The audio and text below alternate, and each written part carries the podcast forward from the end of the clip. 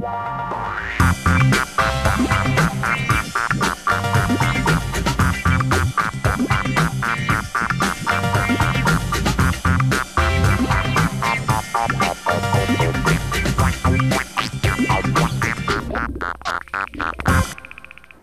Hallo, liebe Zuschauer. Da ist die Freude mal wieder sehr groß unsererseits, dass ihr wieder eingeschaltet habt. Oder anders ausgedrückt, es geht.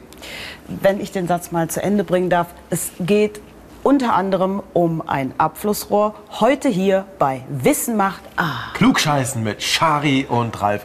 Wobei die Kombination von Abflussrohr und Klugscheißen bei mir ganz eigenartige Bilder hervorruft. Schnell an was Schönes denken. Ihr erinnert euch doch bestimmt an unsere Sendung Das Beste aus 30 Jahren Wissen macht A. Hier ein kleiner Ausschnitt. Das Beste aus 30 Jahren Wissen macht A.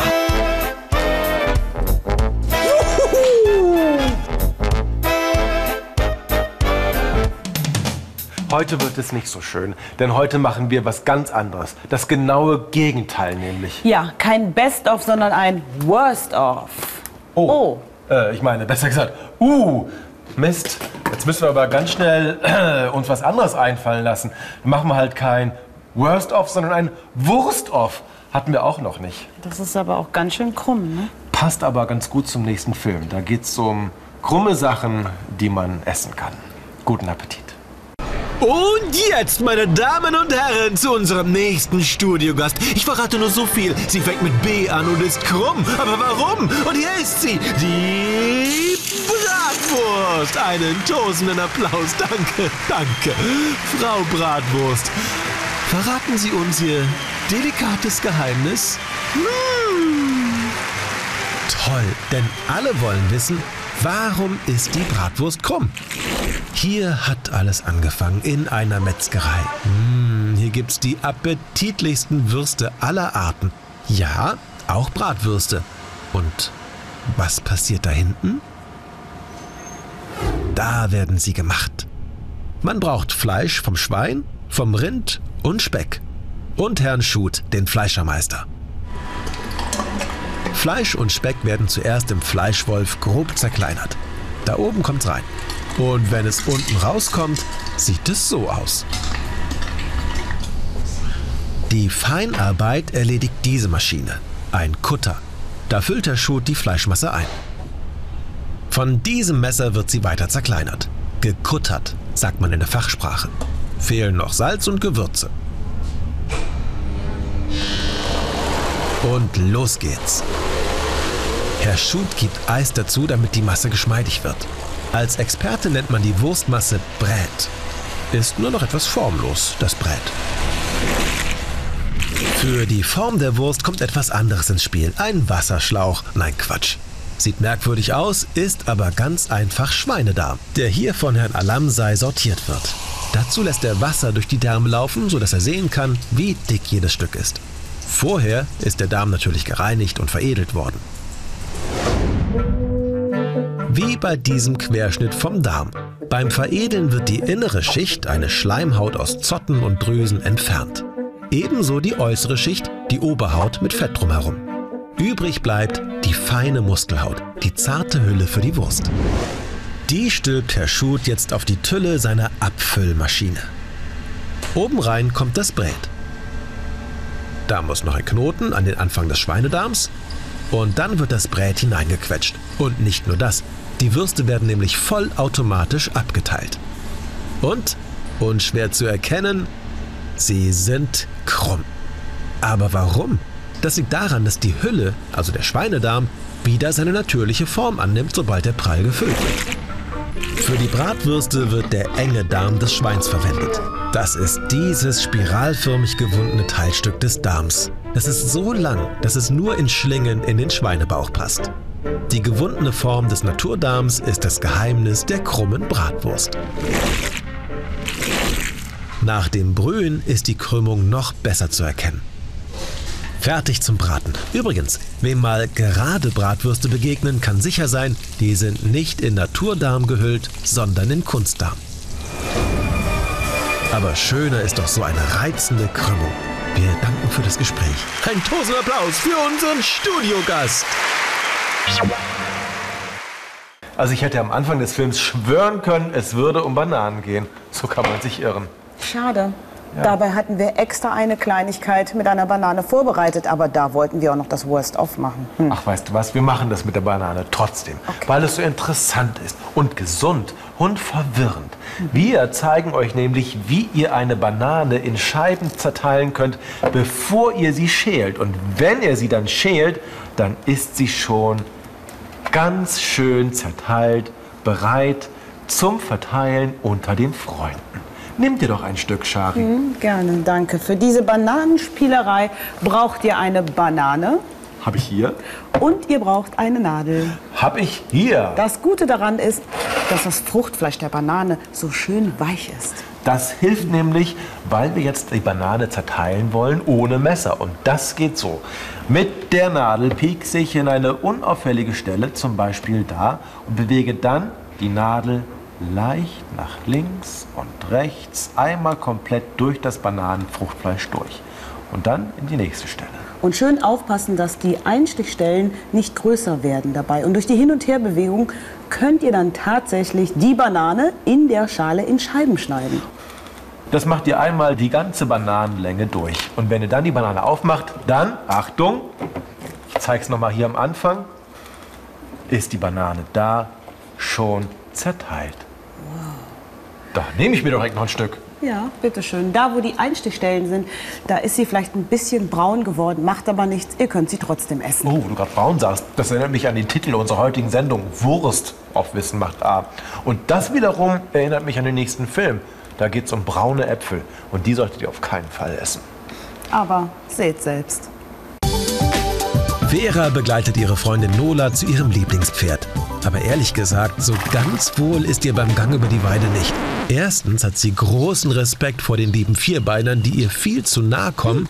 Und zweitens muss sie auch noch Slalom laufen, um den ganzen Kothaufen auszuweichen. Ugh. Während Nola dem Pferd das Halfter anlegt, hat Vera Zeit, sich einen solchen Haufen mal näher anzusehen. Interessante Form. Mal ganz nah rangehen, auch ihr am Fernseher.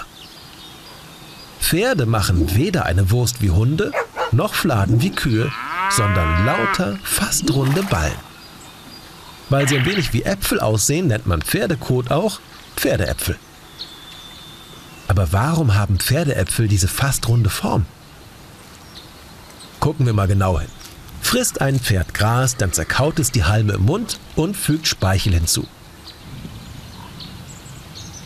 Es entsteht ein Grasbrei, der durch die Speiseröhre in den Magen gelangt. Dort wird Magensäure hinzugefügt. Ziemlich flüssig geht's weiter zur Verdauung in den Dünndarm. Hier entzieht der Körper dem Brei die wichtigen Nährstoffe. Weiter bewegt sich die immer noch sehr flüssige Graspampe in den Dickdarm. Der ist vorne noch recht breit und am Ende wird er zu einem schmalen Schlauch. Was genau im Darm passiert, sieht man noch besser bei einem echten Pferdedarm. Hier ist der glatte Dünndarm. Durch ihn wandert der Grasbrei in den Dickdarm. Der ist kein glatter Schlauch, sondern hat viele Auswölbungen. Am deutlichsten sieht man sie am schmaleren Ende des Dickdarms. Die Wölbungen entstehen, weil die Wand des Dickdarms aus Muskelschichten besteht, die unterschiedlich stark sind. Dort, wo die Darmwand dünner ist, wölbt sie sich nach außen und dort, wo sie dicker ist, bleibt sie enger zusammen. Der Fachmann nennt diese Ausstülpungen Poschen. Wenn man genau hinsieht, dann erkennt man schon die Ähnlichkeit zwischen Poschen und Pferdeäpfeln. Im hinteren Teil des Dickdarms werden sie geformt. Und so funktioniert es. Der noch recht weiche Verdauungsbrei fließt in die Poschen hinein. Durch die Darmwand wird das Wasser aus dem Brei herausgezogen. Gleichzeitig wird der Brei von den Muskeln der Darmwand etwas geknetet und dann weitergeschoben zur nächsten Posche. Wieder etwas mehr entwässern und weiter geht's. So wandert der Verdauungsbrei langsam durch den Dickdarm, wird dabei entwässert und immer trockener. Weil der Darm die Form der Poschen hat, nimmt auch der Brei immer mehr ihre Form an. Das kann man sich ähnlich vorstellen, als würde man sehr feuchten Klosteig von Hand zu Hand weiterreichen, ihn dabei entwässern und gleichzeitig die immer trockener werdende Kugel formen. Die Pferdeäpfel entstehen genauso. Im letzten Teil des Darms, dem Mastdarm, werden die fertigen Äpfel gesammelt. Sind genug Kotballen zusammengekommen, dann muss das Pferd äpfeln. Es macht immer einen ganzen Haufen solch runder Pferdeäpfel. Die sind ziemlich trocken und fest. Und ehrlich gesagt, Vera, es wäre tausendmal angenehmer gewesen, in einen solchen Haufen zu treten, als in diesen nassen und matschigen Kuhfladen, den du gerade erwischt hast. Beim nächsten Mal also gut hingucken, wenn auch Kühe auf der Weide stehen. Wie sagt man so schön, der Apfel fällt nicht weit vom Pferd. Weil es bei uns ja heute um die Wurst geht, machen wir mit einer neuen Rubrik weiter, die ich mir gerade erst ausgedacht habe. Sie trägt den Titel Würste, die ihr nicht essen solltet. Ralf, sag mir bitte, dass es hier um einen Lebensmittelratgeber für Vegetarier geht und nicht um das, was ich gerade befürchte. Mm, Es geht um Lebensmittel, allerdings Lebensmittel, die den Verdauungstrakt schon passiert haben, kurz Kot. Solltet ihr mal spazieren gehen im Wald und auf der Heide, dann kann es vorkommen, dass ihr auf Spuren von Tieren trefft, die ihr bisher noch nicht zuordnen konntet. Aber das wird sich jetzt ändern. Diese Wurst hier, die kennt ihr schon. Die stammt von einem Pferd. Und wenn ihr durchs Unterholz pirscht, kann es sein, dass ihr mal hier reintretet. Dieser Haufen stammt von einem Wildschwein. Und wenn ihr das hier seht, dann müsst ihr echt Glück haben. Das ist von einem Bär. Diese kleinen Köttelchen sind von Kaninchen. Oh, und die etwas größeren Die sind von einem Schaf. hatte ich irgendwie kleiner in Erinnerung. Und wisst ihr, was euch bestimmt jetzt auffällt? Ja, Pflanzenfresser wie zum Beispiel Kaninchen, Schaf und Pferd, die machen eher rund, also so apfel- und bohnenförmig.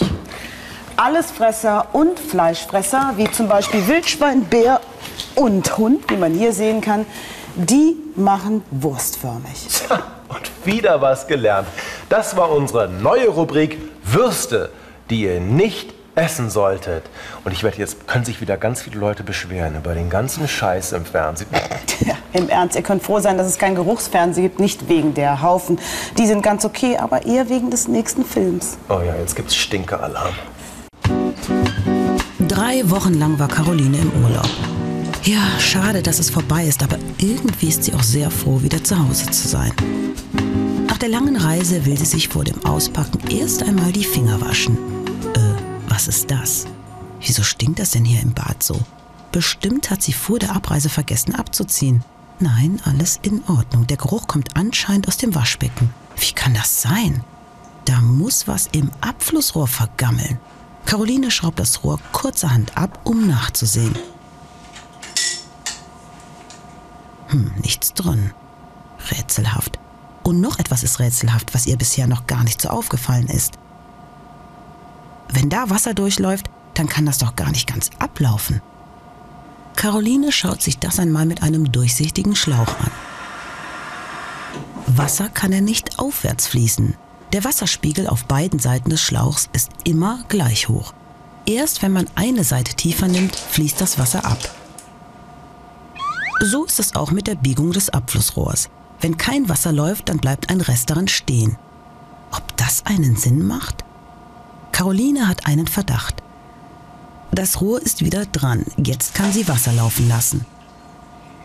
Und wirklich, der Gestank aus dem Abfluss hört auf.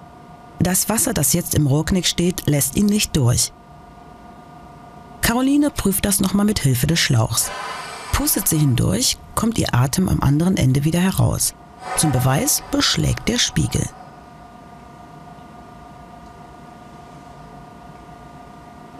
Ist Wasser im Schlauch, beschlägt der Spiegel nicht. Carolines Puste kommt nicht hindurch. Das Wasser im Rohrknick dient also als Barriere gegen üble Gerüche aus der Kanalisation. Und das überall, wo Wasser abfließt. Es gibt diesen Knick auch im WC und unter der Spüle. Hier sieht die Konstruktion zwar etwas anders aus, funktioniert aber auch mit stehendem Wasser. In den drei Wochen, die Caroline in Urlaub war, ist das Wasser im Bad allerdings ganz verdunstet. Darum muss dringend frische Luft herein. Ist man länger weg, steckt man am besten den Stöpsel auf den Abfluss. Das verzögert das Austrocknen und die Chance ist groß, dass die Wohnung nicht nach Kanal stinkt, wenn man zurückkommt. Jetzt kann Caroline endlich auspacken. Die schmutzige Urlaubswäsche riecht nach drei Wochen aber auch nicht gerade frisch. Dieser Geruch geht wiederum nur durch Waschen weg. Chari, ich habe ein kleines Rätsel für dich. Was ist lang und hat mit Gerüchen zu tun? Hm. Ralf, deine Rätsel waren schon mal schwieriger. Das Abflussrohr. Ah, nein, ich meinte den Elefantenrössel. Siehst du die Ähnlichkeit? Ja? Ähm, ja. Und ist es da ein Wunder, dass der nächste Film von Elefanten handelt? Bist du sicher? Äh, eigentlich schon. Was ist denn das? Und was ist das? Und das? Sieht merkwürdig aus, ist aber Tuska. Ein afrikanischer Elefant. Wohnt aber in Wuppertal im Zoo. Der hat vielleicht viele Falten, er muss ja steinalt sein. Wobei, das ist Bongi, die ist erst fünf, hat aber auch viele Falten. Oh ja. Haben die Furchen und Falten bei Elefanten am Ende gar nichts mit dem Alter zu tun? Nein, haben sie nicht, sondern damit, dass es da, wo afrikanische Elefanten normalerweise zu Hause sind, sehr heiß ist. Aha, ist ihre Haut also ausgetrocknet und deshalb so faltig? Und wieder nein. Aber Elefanten sind die größten Landsäugetiere überhaupt. Und deshalb haben sie eine ziemlich kleine Oberfläche im Verhältnis zu ihrer Körpermasse. Je größer nämlich ein Körper ist, desto kleiner wird im Verhältnis seine Oberfläche. Schält man eine Orange und eine Clementine, sieht man, dass die Schale, also die Oberfläche der Orange, zwar größer ist als die der Clementine, aber die Orange ist im Ganzen fast doppelt so groß wie die Clementine. Die Fläche der Orangenschale nicht. Die ist im Verhältnis kleiner. Bei diesen unterschiedlich großen Pinguinarten ist es genauso. Je größer der Körper, desto kleiner im Verhältnis die Oberfläche. Für Pinguine ist es praktisch. Je größer sie sind, desto geringer ist ihre Oberfläche und desto weniger Wärme geben sie über diese ab. Deshalb leben zum Beispiel große Königspinguine in der Antarktis, wo es besonders kalt ist. Bei afrikanischen Elefanten ist es eher ungünstig, dass ihre im Verhältnis kleine Oberfläche wenig Wärme abgibt. Aha, sind also die Falten bei Elefanten dazu da, die Oberfläche zu vergrößern? So wie bei einem gefalteten Papier, das, wenn man das auseinanderzieht, auch eine viel größere Fläche aufweist? Die Falten bei einem Elefanten ändern leider nicht viel an ihrem ungünstigen Oberflächen-Volumenverhältnis. Die großen Ohren gleichen das ein bisschen aus. Die sind von einem dichten Netzwerk von Gefäßen durchzogen. Da fließt viel Blut durch und viel Wärme kann nach außen entweichen. Das reicht aber nicht. Elefanten können zum Beispiel nicht schwitzen wie wir und wie viele andere Tiere auch, wenn ihnen zu heiß wird. Sie haben nämlich keine Schweißdrüsen. Und hecheln wie ein Hund können sie auch nicht. Aber wenigstens haben Elefanten kein wärmendes Fell, sondern nur Falten und Borsten. Damit baden sie jeden Tag. Im Wasser oder gerne auch im Schlamm. Die Falten und Furchen sorgen dafür, dass sich in ihnen Wasser und Schlamm sammeln und auf der Haut haften bleiben. Das Wasser kann dann mit der Körperwärme schön langsam verdunsten und das kühlt, so wie Schwitzen. Und der Schlamm, der sich in den Falten und an den Borsten festhält, schützt vor der Sonne. Die Falten haben bei Elefanten also nichts mit dem Alter zu tun, sondern sorgen für die nötige Kühlung. Na dann, immer schön cool bleiben. In unserer heutigen Sondersendung Wurst auf Wissen macht A hatten wir schon jede Menge Würste. Bratwürste, Abflusswürste, Pferdewürste, Elefantenwülste. Mit dem R muss man hin und wieder ein bisschen flexibel sein. Was wir noch nicht hatten, war was speziell für unsere vegetarischen Zuschauer. Und ich weiß, davon gibt es jede Menge. Deshalb kommen jetzt diese dünnen weißen Würste hier. Die sind nämlich rein pflanzlich. Und erkennt schon jemand, was das sein soll? Ja, ich, ich, ich, ich. Noch ich. jemand außer Ralf vielleicht? Okay, dann schieß mal los, Ralf. Hast du gerade Scheiß mal losgesagt? Nee, ganz bestimmt nicht. Da war wohl Wunschvater des Gedanken. Das sind ganz klar Schlangen aus Knetmasse. Nein, die Antwort ist falsch. Das sind Zwiebelringe. Ah, die hast du auch so gerollt wie Schlangen aus Knetmasse? Nein, nein, die entstehen anders. Da bin ich ja mal gespannt. Fug scheint es gar nicht gut zu gehen. Dabei ist er weder erkältet noch will ihn seine Freundin verlassen. Im Gegenteil, sie kommt in einer Stunde zum Abendessen. Fug will eine leckere Zwiebelsuppe kochen und jetzt erklären sich auch die großen Mengen Taschentücher, die er dabei verbraucht. Er schneidet Zwiebel um Zwiebel in Ringe und wird dabei zunehmend nachdenklicher. Wie entstehen diese Ringe bei der Zwiebel eigentlich? Schneidet man eine Zwiebel quer, dann ähneln sie ein wenig den Jahresringen eines Baums. Aber ist die Zwiebel denn wirklich schon ein, zwei, drei, vier, fünf, sechs, sieben Jahre alt? Die Frage ist nicht in Fuchs Küche, aber im Botanischen Institut der Uni Köln zu klären. Hier arbeitet der Dr. Linne von Berg und der gräbt als erstes einmal eine junge, ein Jahr alte Zwiebel aus. Die hat im Querschnitt auch schon viele Ringe gebildet, also kann nicht jeder Ring für ein Lebensjahr stehen. Um zu erklären, wie sich die Ringe bilden, schneidet Herr Linne von Berg eine neue Zwiebel auf. Diesmal aber nicht quer, sondern längs. Hier kann man erkennen, dass sich jeder Ring nach oben in die grünen, röhrenförmigen Blätter der Pflanze fortsetzt. Zieht man ein grünes Blatt vorsichtig ab, dann sieht man, dass das Blatt nicht an der Zwiebel endet.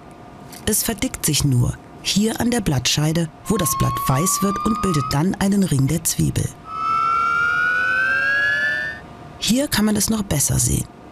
Grüner Teil des Blattes und röhrenförmige Blattscheide. Dann verdickt sich das Rohr, geht etwas auseinander und deshalb sind Zwiebelringe im Querschnitt rund. Ein Zwiebelring ist also die Fortsetzung eines grünen Blattes. In der Zwiebel liegen viele Blätter, also viele Ringe, dicht beieinander. Hätte die Pflanze nur grüne Blätter, würde sie im Winter erfrieren. Deshalb speichert sie Nährstoffe und Wasser in der Zwiebel, die unter der Erde geschützt liegt. Schon wenn man ein Zwiebelblatt anfühlt, spürt man, dass das Grüne oben sehr fest ist und das Weiße unten viel dicker und wattiger wird. Herr Linne von Berg zeigt die Unterschiede im Blatt einmal unter einem Mikroskop. Zuerst legt er einen Abschnitt des grünen oberen Teils des Blattes darunter. Hier sieht man die einzelnen Pflanzenzellen. Zum Vergleich jetzt ein Stück des weißen unteren Teils desselben Blattes. Die Zellen sind wesentlich größer und dicker. Es sind Speicherzellen, die viel Platz für Wasser und Nährstoffe bieten. Jeder Zwiebelring ist also ein verdicktes Blatt einer Zwiebel. Und von der Anzahl der Blätter hängt ab, wie viele Ringe sich bilden. So, die Frage nach den Zwiebelringen wäre beantwortet. Stellt sich nur noch die Frage, ob Fug auch mit dem Kochen fertig ist. Hm, ja, sieht gut aus. Mit der Suppe und dem Wissen über Zwiebeln wird Fug seine Freundin bestimmt mächtig beeindrucken. Jetzt hoffen wir nur noch, dass sie auch Fugs neue Leidenschaft für Zwiebeln teilt. Tja, das war unsere Worst of Wissen macht A Sendung. Eigentlich wollten wir ein Worst of machen, also das Schlechteste aus Wissen macht A, aber nicht mal das hat geklappt heute. Es ist so traurig, dass wir jetzt auseinandergehen müssen. Was ist denn mit dir los? Ich habe dich noch nie so emotional erlebt. Du weinst ja richtig. Ja, super, ne? Wofür Zwiebeln gut sein können. Also, wenn man mal Tränen heucheln will, dann muss man sich einfach nur Zwiebeln schneiden und schon tränen die Augen wie verrückt. Mal ganz Noch ein ehrlich, bisschen, ja. ich finde es schon schade, dass die Sendung jetzt vorbei ist, Ralf. Möchtest du auch mal die Zwiebel haben? Ach, du meinst es ernst? Nein, ich meine es Ja. natürlich auch ernst. Es war schön, dass ihr mit dabei wart. Und falls euch das Herz schwer werden sollte, dann denkt an diese Zeile, Shari. Sie lautet www.wissenmachta.de. Ja, solltet ihr uns vermissen, werft doch einfach mal einen Blick ins Internet. Tragt euch in unser Gästebuch ein. Und auf dieser Seite könnt ihr auch herausfinden, wann wir uns das nächste Mal im Fernsehen sehen. Ich glaube, es gibt hier ein Echo. Echo. Na sowas. Was? Oh Gott, Gott. Shari, Shari, hilf mir. Macht's mir. gut, bis zum nächsten Mal und grüßt eure Eltern von uns. Tschüss. Schleimer. Tja. Und grüßt bitte auch die Großeltern. Und die Tanten. Und die Onkel. Und die Cousinen und Cousins. Und auch die Schwibschwager, falls ihr verheiratet seid. Äh, Quatsch, falls eure Schwestern oder Brüder verheiratet sind. Und grüßt bitte auch den Hund. Vielleicht eine Katze. Habt ihr einen Hamster? Ich hatte mal einen Hamster. Weißt du, wie der hieß? Schnitzel.